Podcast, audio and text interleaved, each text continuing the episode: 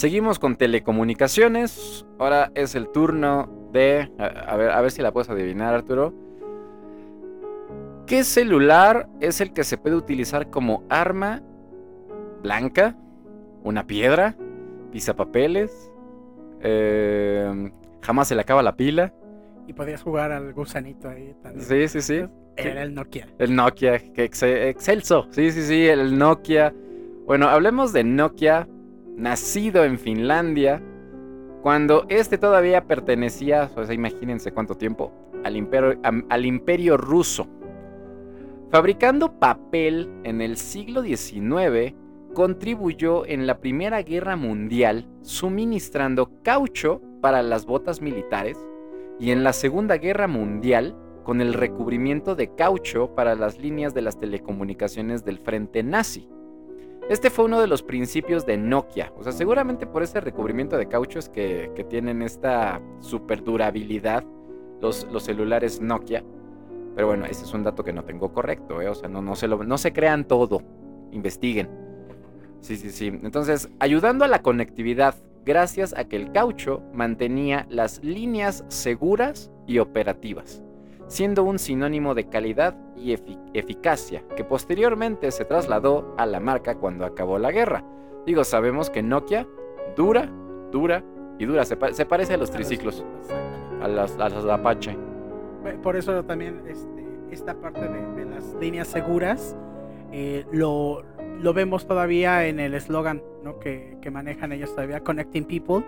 Es, esta parte de Connecting People tiene que ver con que la línea se asegura que sea estable y pues es por los materiales, porque hasta la fecha todos los productos de Nokia son altamente resistentes, tienen esa característica que viene pues desde la época de, de estas botas militares y estos recubrimientos de las líneas.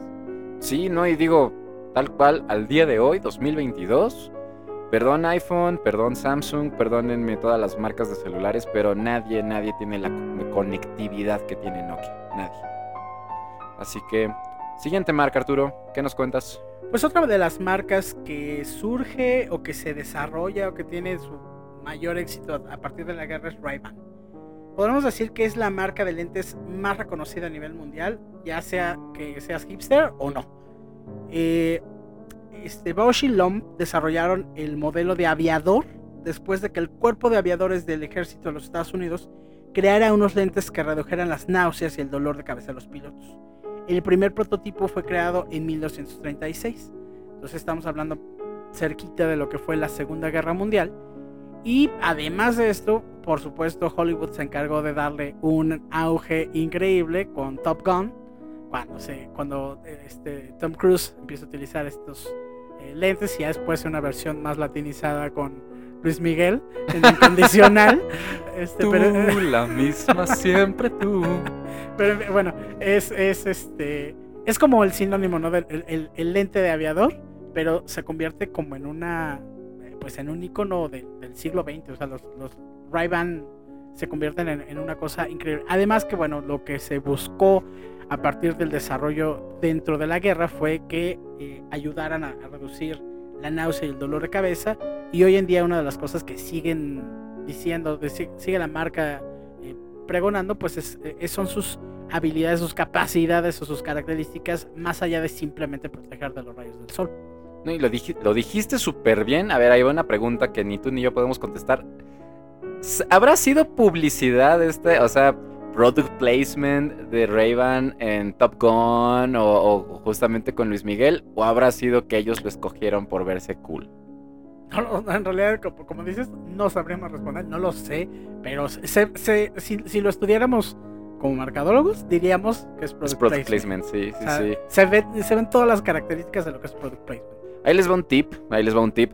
Creo que esto sería fácil de contestar si vamos a los créditos de las películas, bueno, y sobre todo Top Gun, en los créditos, si existe algún patrocinador, justamente podría salir, así como los agradecimientos y el logo de Ray-Ban, si es que ellos pusieron el, producto en la película. Si no, si no está en patrocinio, probablemente ha de haber sido así como de, pues esto se usaba y el mismo Tom Cruise a lo mejor puso ahí su granito de arena. Pero alguien que sea fan de, Top Gun, que, conozca, que, se chute la película solo, se, se, sacrifique por, por el podcast y que se chute la película y se viente los créditos y nos cuente este, cuál, es, cuál es el punto, ¿no? Si aparece como créditos o si no aparecen en créditos. fuera de broma, si alguien nos manda la respuesta bien, este, les regalamos algo. no, no, digo qué, pero si alguien lo manda, ahí está bien. Y digo, ya por último, para cerrar, un icono del rock, porque también estas gafas son icónicas en el rock, es el buen Slash que no suelta sus gafas ni su sombrero y pues justamente las gafas son unas aviador Ray-Ban. Y nos vamos con la siguiente marca, las famosas Cotex. Estas toallas femeninas primero fueron utilizadas durante la Gran Guerra, la Primera Guerra Mundial, y se utilizaban como vendajes. Las enfermeras fueron las que adaptaron esto para fines femeninos. Un material llamado celucután Celucotón. Celucotón. Sí, sí, sí. Pues me imagino que es como, de, celuloide de algodón. Sí, sí, sí. Ya había sido inventado por la pequeña empresa estadounidense. Adivinen. Kimberly Clark CK. Digo, seguramente le sigue sonando Kimberly Clark. Antes de que la guerra estallara. El responsable de las investigaciones de esa firma, Ernst Mahler, espero haberlo pronunciado pues, lo mejor posible, y su vicepresidente James C. Kimberly habían hecho un recorrido por las plantas de pasta de papel en Alemania, Austria y Escandinavia en 1914. Allí descubrieron un material cinco veces más absorbente que el algodón y que producido en grandes cantidades se podía fabricar por la mitad del precio, que pues hay economías de escala. Exacto, economía de escala y si te fijas, la principal tarea del mercadólogo pues, y administra. Sí, sí, sí, bajar costos. No, entonces por ello se lo llevaron de vuelta a los Estados Unidos para comercializarlo. Cuando Estados Unidos entra en la guerra en 1917, comenzaron a producir el forro de algodón para la vestimenta de los profesionales sanitarios, a un ritmo de 150 metros por minuto. Pero las enfermeras de la Cruz Roja en el campo de batalla se dieron cuenta de que este material tenía otro posible uso. ¿Cuándo? Durante la menstruación. Este uso no oficial fue lo que finalmente forjó la fortuna de aquella compañía. Increíble dato. Una vez, e, es, un otro ejemplo de cómo eh, nosotros podemos pensar en cómo tener un producto para X función, pero el mercado lo encuentra otra, otro, otro uso y a veces ese otro uso termina siendo más útil que el uso que originalmente le, íbamos a dar. Totalmente, porque digo, si era el vendaje era para evitar el sangrado, ¿no? Entonces, yo creo que, yo creo que el sentido común de las enfermeras fue la que las llevó a descubrirlo. Así es. ¿No? Entonces, siguiente producto, Arturo. Bueno, el siguiente producto va de la mano de este producto anterior de las toallas sanitarias de Cotex.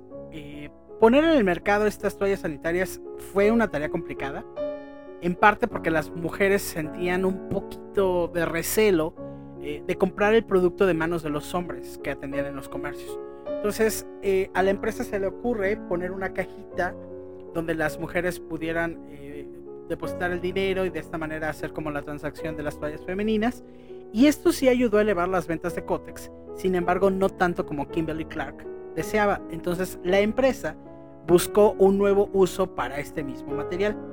Es así que en 1920, C.A. Bird Furness tuvo la idea de planchar el material de la celulosa para hacer un pañuelo suave y fino. Y tras mucha experimentación, el famoso Kleenex nació en 1920.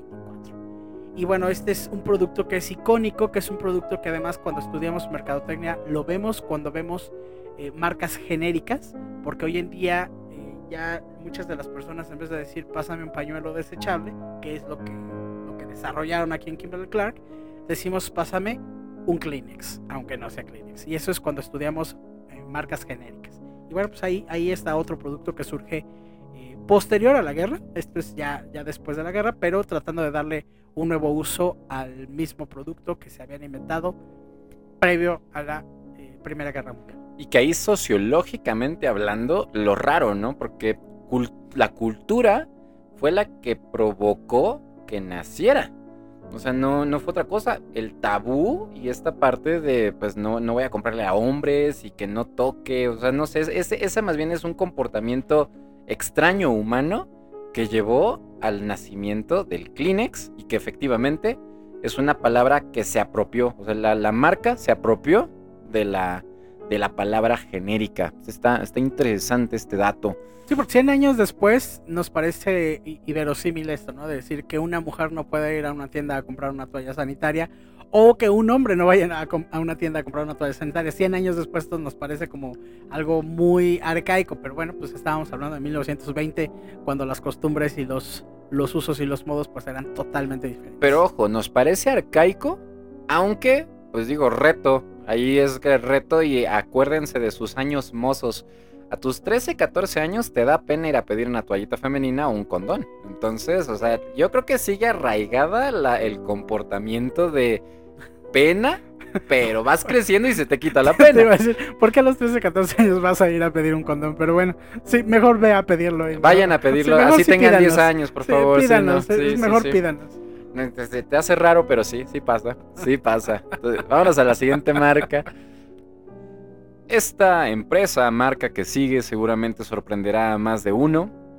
Pues aquí también pueden etiquetar a, a Super Holly, pero ella ya lo aclaró. Es Disney. Disney. Disney. Disney. Saludos, Super Holly, si, es que, si llegaste a escuchar esto. Improbable, pero es, es, Pero saludos. Esperemos, saludos. Muy bien. Disney no nació como empresa de entretenimiento en la Segunda Guerra Mundial. Sin embargo, para entonces el gobierno americano, ante una posible bancarrota de la empresa fundada por Walt Disney, le encargó la realización de una serie de películas de animación para propagar la cultura latinoamericana y con ello frenar la popularidad del fascismo en la población de países sudamericanos como Brasil o Chile. ¿No, no, no te suena esto, eh, Arturo, a, un arma letal de medios para convencer que el fascismo es malo? Es, es lo que estamos viviendo justo hoy en, en este eh, en este cisma mediático de eh, Ucrania o Rusia, o sea, con quién estás, con Melón o con Sandía. Y hoy, a pesar de, todo, por eso también hicimos este episodio, es eh, los medios de comunicación siguen jugando un papel muy importante en la posición que la población en general tiene ante una u otra perspectiva. No estamos diciendo que Putin sea bueno, que sea malo, o sea, pero es eh, es la, la, la ahora sí que la verdad que nos quieren eh, inculcar por parte de un gobierno específico. En este caso, pues lo hizo también Disney para evitar que el fascismo Proliferara. Sí, Pero pues mira qué, qué curioso que Brasil, ¿con quién está ahorita? Con, eh, a ver si no me equivoco, con Bolsonaro, ¿no? ¿No está con ellos? Sí, creo que es Bolsonaro el que Sí, está no, pero o sea, a final de cuentas tra- traen esta ideología izquierda. Entonces, eh, es chistoso, pero... No, eh, Bolsonaro es totalmente. total ultraderecha, Sí, ¿no? Es ultraderecha. Sí, sí, sí. No, Ojo, aquí el dato de Disney es justamente aquí, o sea, en- durante la Segura- Segunda Guerra Mundial, es cuando se convierte en una superpotencia del espectáculo que ha llegado hasta nuestros días. O sea, pasamos de una posible bancarrota a ser prácticamente el dueño de toda la empresa en el mundo. To- Toda la parte de, de entretenimiento prácticamente hoy la controla Disney. Y, y yo recuerdo mucho, hay un corto particularmente del, es el, el, el pato Lucas. No, perdón, Donald. Estoy, confundido ya de patos. Warner. Es, este, sí, es Warner.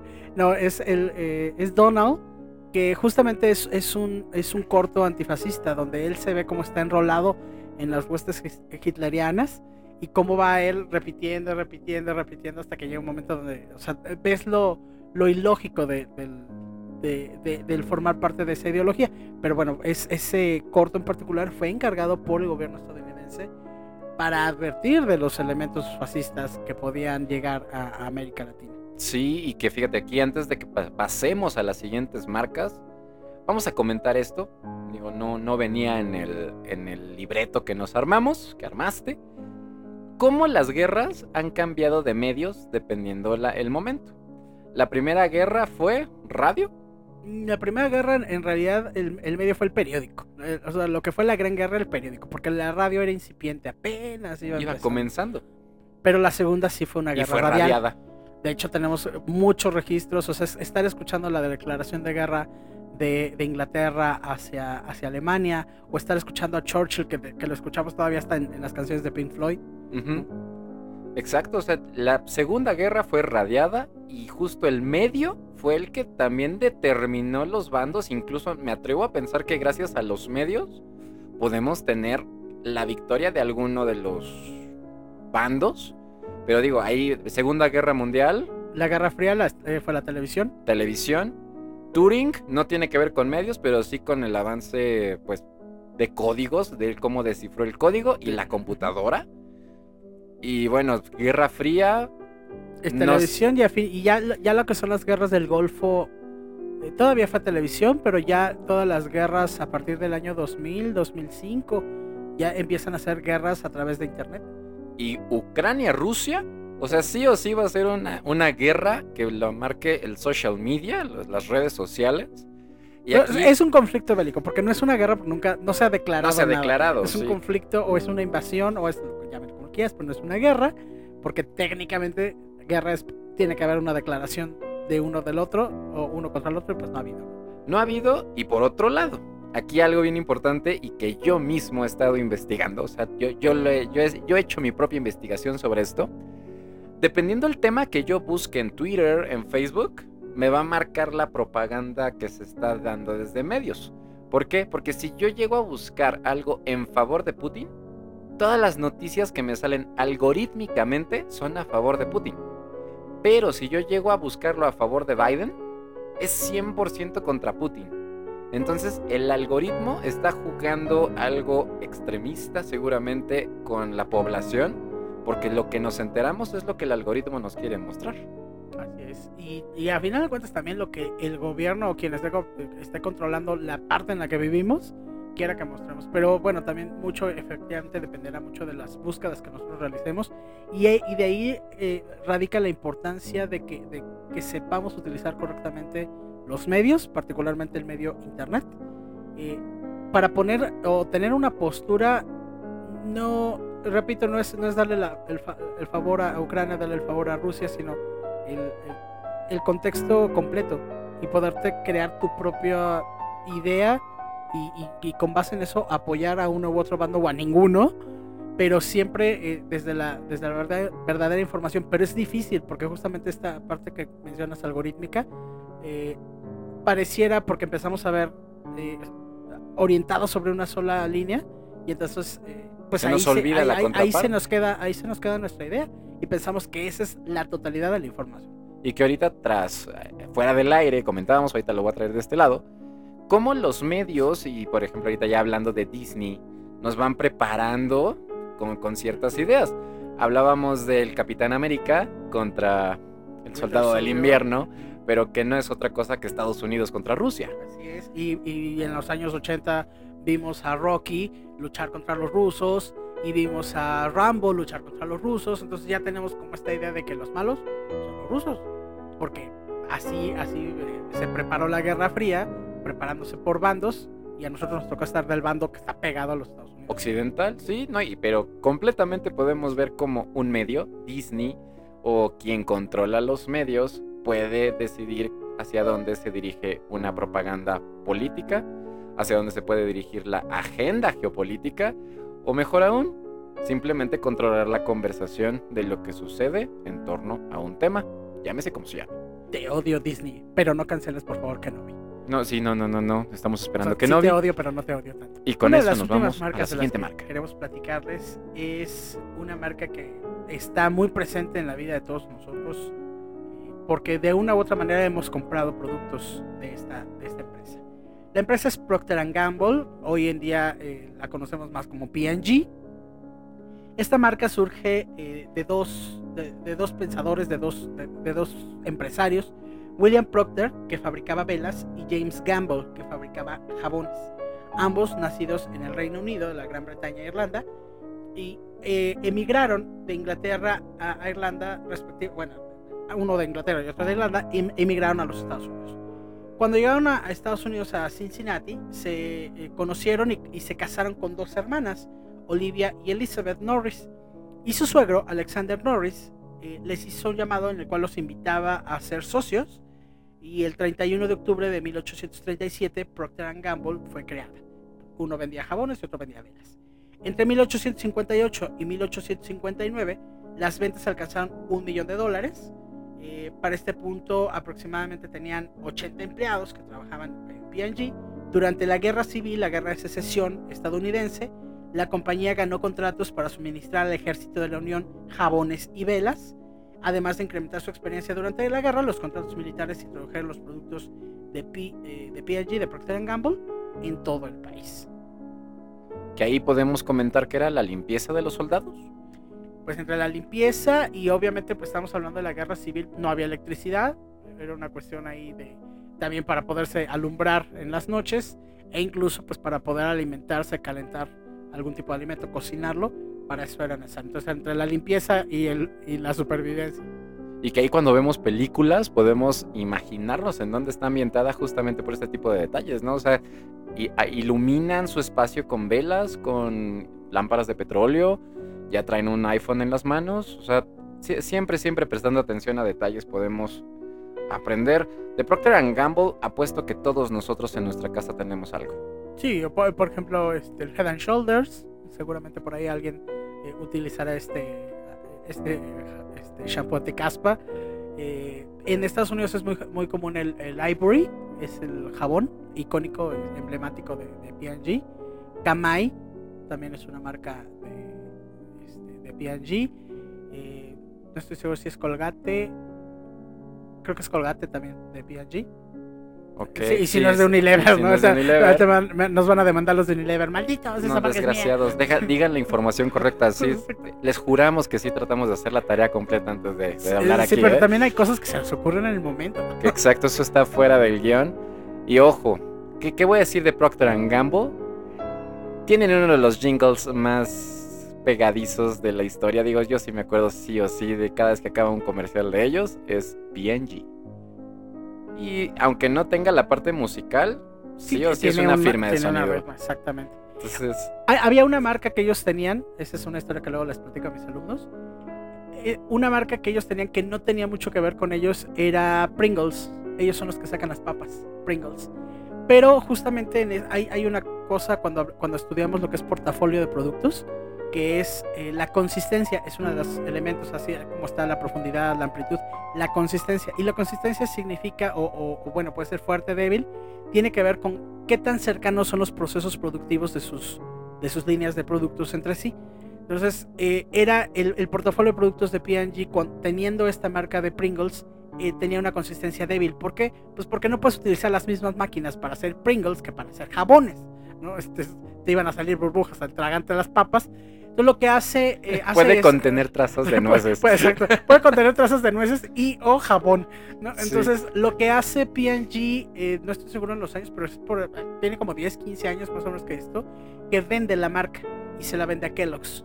Y entonces Kellogg's es cuando empieza a manejar estas papitas de harina, que perfectamente este, onduladas, que muchos seguramente han consumido. Y entonces esta fue una, una decisión estratégica de P&G para fortalecer su portafolio y que fuera más consistente, tuviera una consistencia fuerte. Y entonces ya cuando haces el análisis de portafolio de, de la marca, pues varios de los productos pueden utilizar los mismos procesos, las mismas máquinas y ya no tienes que irte como a una industria totalmente diferente que es la industria alimentaria, dado que P&G desde sus orígenes y hasta la fecha se dedica sobre todo a productos de higiene.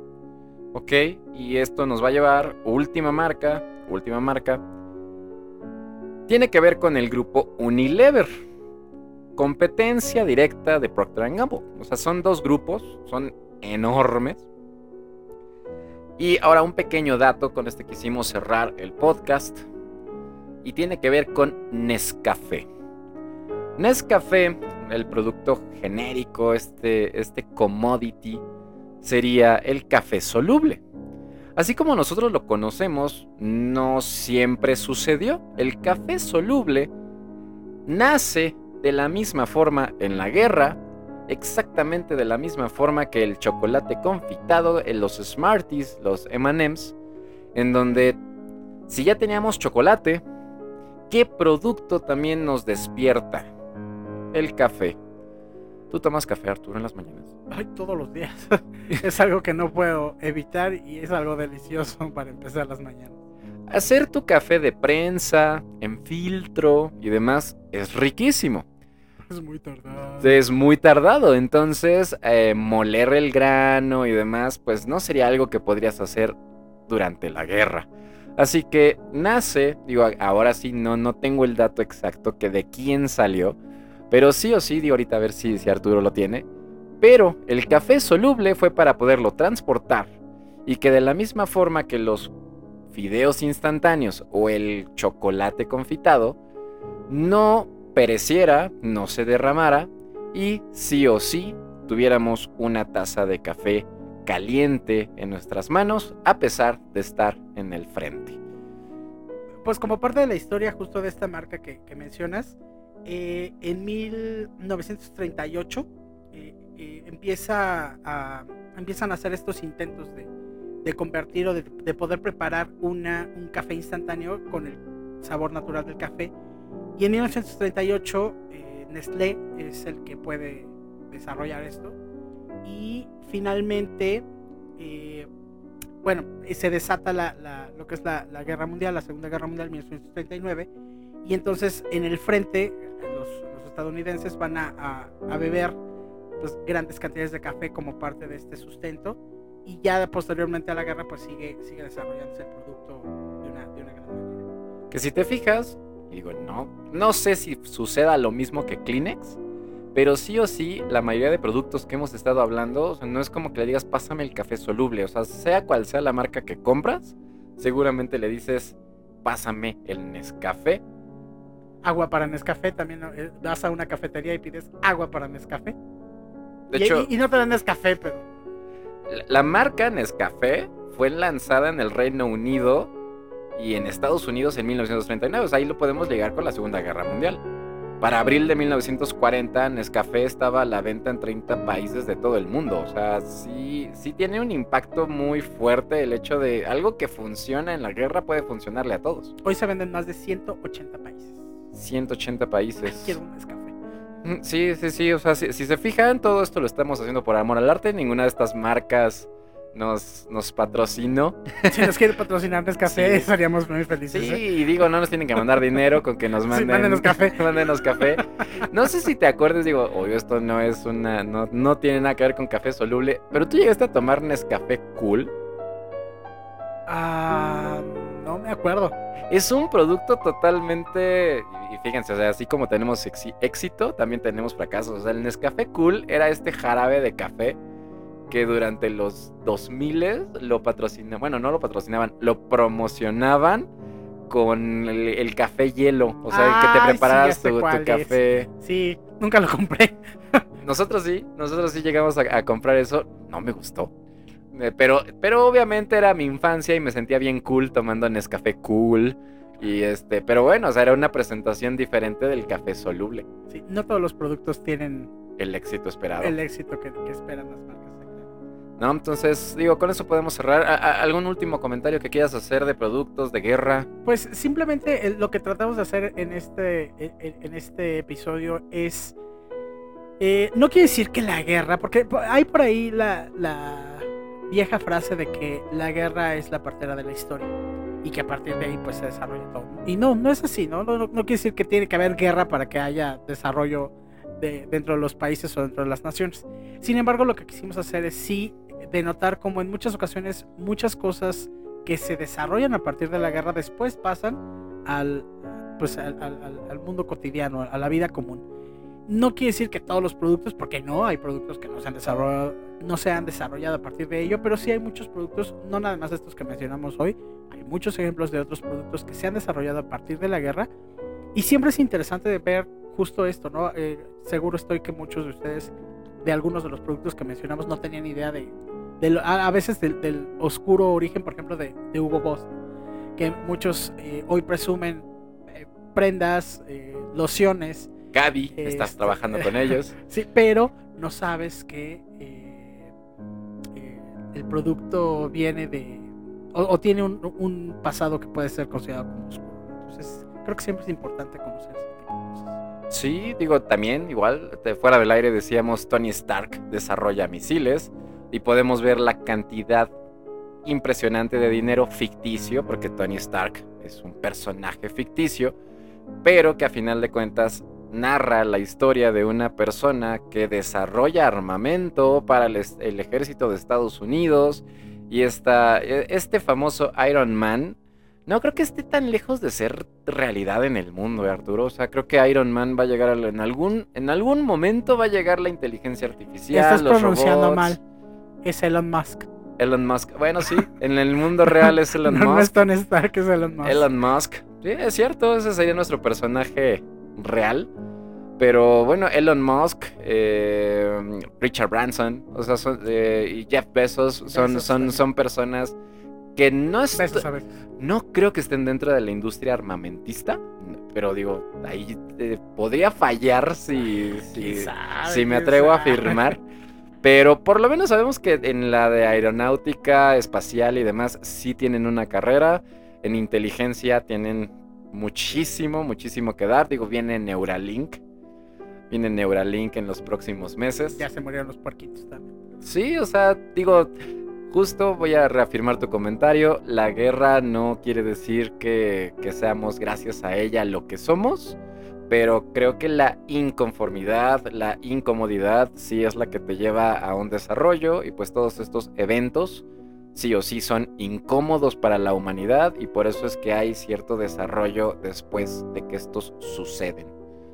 Pues si tienen más eh, productos que no hemos mencionado, háganoslo saber, cuéntenos, platíquenos de algunos de ellos que a ustedes se les hagan interesantes. Siempre es interesante esta retroalimentación que, que podemos tener también de ustedes. Sí, y pues agradecer, ya vamos a cerrar. Ah, ya vámonos. Ya vámonos. Quiero mi Nescafé. Queremos Nescafé, queremos papitas. Unos M&M's que no son M&M's. Y pues, no sé, un bocho. Los bochos siguen funcionando aunque ya estén fuera de, línea de producción. Ya, yo, ya, ya, ya, cumplí, yo ya tuve bocho. Entonces, ese ya, check. Sí, o sea, ahí platíquenos. Gracias a todos los que nos escuchan. Terminó esto siendo un episodio de dos. Lo tuvimos que dividir. Así que gracias a los que se echaron los dos, episodios, exactamente. Y saludos, digo, ya empezamos esto en septiembre del año pasado con apenas unos cuantos escuchas en México. Gracias a ustedes y ahora ya estamos en más de 16 países, así que seguramente en algún momento vamos a tener que mandar saludos en inglés. Guten Tag. Guten Tag y Good Afternoon y también en Francia Bonsoir. No sé, o sea, tenemos ya bastantes países, así que un saludo a todos ustedes, muchas gracias y pues a seguir creando la historia del marketing. Gracias Arturo. Gracias, Mister. Nos estamos viendo en los próximos episodios. Chao. Adiós.